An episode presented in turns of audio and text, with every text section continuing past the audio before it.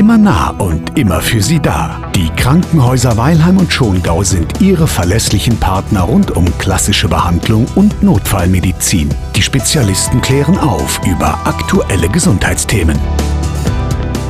Donnerstag kurz vor Mittag Zeit für unseren Besuch in den Krankenhäusern Weilheim und Schongau. Abseits der aktuellen Zukunftsdiskussionen wird dort nämlich hochprofessionell gearbeitet und das alles im Dienste unserer Gesundheit. Womit haben wir uns schon beschäftigt hier bei Radio Oberland? Verletzungen bei Kindern zum Beispiel und älteren Menschen, Probleme mit Magen und Darm, Schlaganfälle, Herzinfarkte und heute sprechen wir mal über unsere Halsschlagader. Michael Schierlinger ist bei uns, er ist Spezialist für Gefäß- und Endovaskularchirurgie und ich freue mich sehr. Zum Einstieg, Herr Schierlinger, was ist das eigentlich genau, äh, unsere Schlagader? Die Halsschlagader an sich ist ähm, praktisch ein Gefäß, das das Gehirn versorgt. Es gibt insgesamt vier Halsschlagadern, die das Gehirn versorgen. Ähm, für uns relevant in der Gefäßchirurgie sind überwiegend die vordere Halsschlagader. Und da ist der Name dann die Arteria carotis interna, die das Gehirn eben vorne versorgt. Und dort, wenn Sie genau wissen wollen, welche Bereiche im Gehirn, ist es praktisch der Teil, der für Bewegung und Sensibilität hier im zentralen Abschnitt des Gehirns zuständig ist. Ähm, es besteht die Gefahr, wenn eine Verengung an der Halsschlagader auftritt, dass von dort sich Gerinnsel lösen oder Plaques einreißen und von dort Fettanteile mit der Blutbahn mitschwimmen und einen Verschluss im Gefäß im Gehirn verursachen. Es geht also um die Versorgung unter anderem unseres Gehirns mit Sauerstoff. Wird die Halsschlagader verengt oder verschlossen oder nimmt anderweitig Schaden, Sie hatten es ja gesagt, dann merken wir das sehr, sehr deutlich. Das kann verschieden schwer ausgeprägt sein. Diese Verschlüsse können für wenige Sekunden symptomatisch sein, das heißt, dass sie nur wenige Sekunden erblinden auf einem Auge auf der betroffenen Seite oder auf der gegenüberliegenden Seite Ausfälle am Arm oder am Bein haben, ein Glas nicht mehr halten können, ihr Besteck verlieren, den Arm nicht mehr benutzen können und es nach einigen Minuten von allein wieder verschwindet. Das ist ein hochdramatisches Warnsignal, weil dann droht ein schwerer Schlaganfall. Ja, das klingt heftig, da können wir jetzt auch keinen Honig drumherum schmieren.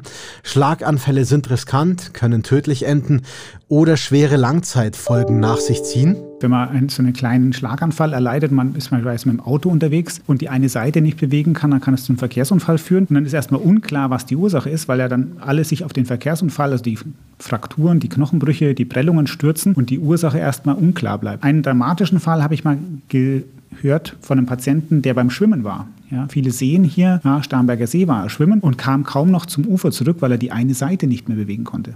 Er kam dann nur noch bis zum Steg und dann nicht mehr raus. Da brauchte er Hilfe. Die klassischen Risikofaktoren für Gefäßverschlüsse und Schlaganfälle. Alter, Übergewicht, Bluthochdruck, Diabetes, Rauchen zum Beispiel. Und wenn Sie jetzt die Schlagader operieren müssen, wie schaut das ganz konkret aus? Nehmen Sie uns mal ein bisschen mit in den OP.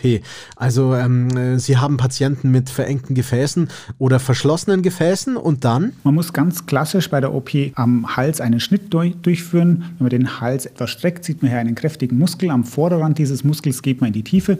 Es gibt sehr viele anatomische Leitstrukturen, die man schonen möchte auf dem Weg zur Halsschlagader. Dann gibt es ein ganz klares, wie ein Kochbuch, wie ein Rezept, wie man da vorgeht, schrittweise, um zur Halsschlagader zu kommen.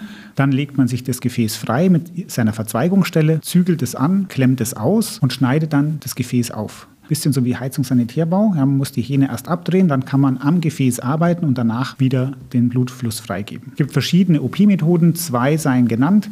Die sogenannte E-Version, das geht ins Detail, und die normale klassische Ausschälung unterscheiden sich aber nicht wesentlich vom Ergebnis. Sie klemmen tatsächlich die Blutversorgung ab. Habe ich Sie da richtig verstanden? Das ist nur wenige Minuten. Trotzdem klemmen wir teilweise über 20 Minuten oder 25 Minuten das Gefäß ab, weil über die anderen genannten Gefäße eine Verbindung im Gehirn besteht und ausreichender Rückstrom Blutstrom über die anderen Gefäße das Gehirn ausreichend mit Blut versorgt. Das heißt, würden Sie nur ausklemmen, ohne dass Sie eine andere Versorgung hätten, hätten Sie nur drei Minuten, dann wären die Gehirnzellen praktisch abgestorben. So über diesen Crossflow, über die anderen Gefäße können Sie minutenlang ausklemmen. Wenn wir Anzeichen hätten, dass der Patient nicht genug Blut über die Seite bekommt, nehmen wir an, auf der Gegenseite wäre schon ein Verschluss oder auch eine hochgradige Engstelle, führen wir einen sogenannten Schand durch. Das heißt, wir machen eine kurzzeitige Umleitung für die Dauer der OP aus dem Spendegefäß herznah in das Gefäß, das zum Gehirn zieht, mit einem kleinen Plastikröhrchen. Wie lange dauern denn solche OPs Ihrer Erfahrung nach? Die OP dauert circa eine Stunde, Stunde 30, wie aufwendig die Präparation ist. Und die Clamping-Phase, also die Phase, wo man das Gefäß ausklemmt, um die 20 Minuten. Vermeiden und vorbeugen statt reparieren, das wäre aus Ihrer Sicht der richtige Weg, oder? Dann habe ich deutlich weniger zu tun. Ja. Ist im Sinne der Patienten auf jeden Fall. Der Punkt ist, unsere Patienten werden immer älter. Ja. Die Gesellschaft wird älter und wir haben 90-jährige Damen, die Gefäßverkalkung an den Beinen haben, obwohl sie nie geraucht haben, sich gesund ernährt haben, schlank sind und einfach über das Alter die Atherosklerose bekommen. Der, die Atherosklerose ist ein Ausdruck des Gefäßverschleiß, sodass sie einfach nur alt genug werden müssen, dann bekommen sie auch Atherosklerose. Bei dem einen eben schneller, bei dem anderen weniger schnell. Und es gibt bestimmte Erkrankungen oder Risikofaktoren, die diese Atherosklerose deutlich beschleunigen. Und Rauchen ist dementsprechend ganz, ganz oben. Also Rauchen einstellen ist der beste Rat, den ich geben kann gesund ernähren, aufs Gewicht achten, nicht rauchen, Alkohol reduzieren. Alles Dinge, die unseren Körper nun mal belasten. Dankeschön, Herr Schierlinger. Heute haben wir wieder eine Menge über die Halsschlagader gelernt. Eine wirklich entscheidende Verbindung in unserem Körper.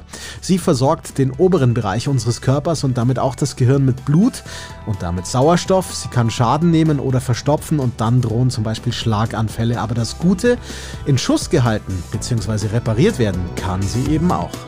Beste Gesundheit Ihr ganzes Leben lang. Die Kliniken Weilheim und Schongau setzen sich genau dafür ein. Mit Hilfe erfahrener Spitzenmediziner, einfühlsamen Pflegeteams und kompetenten Therapeuten.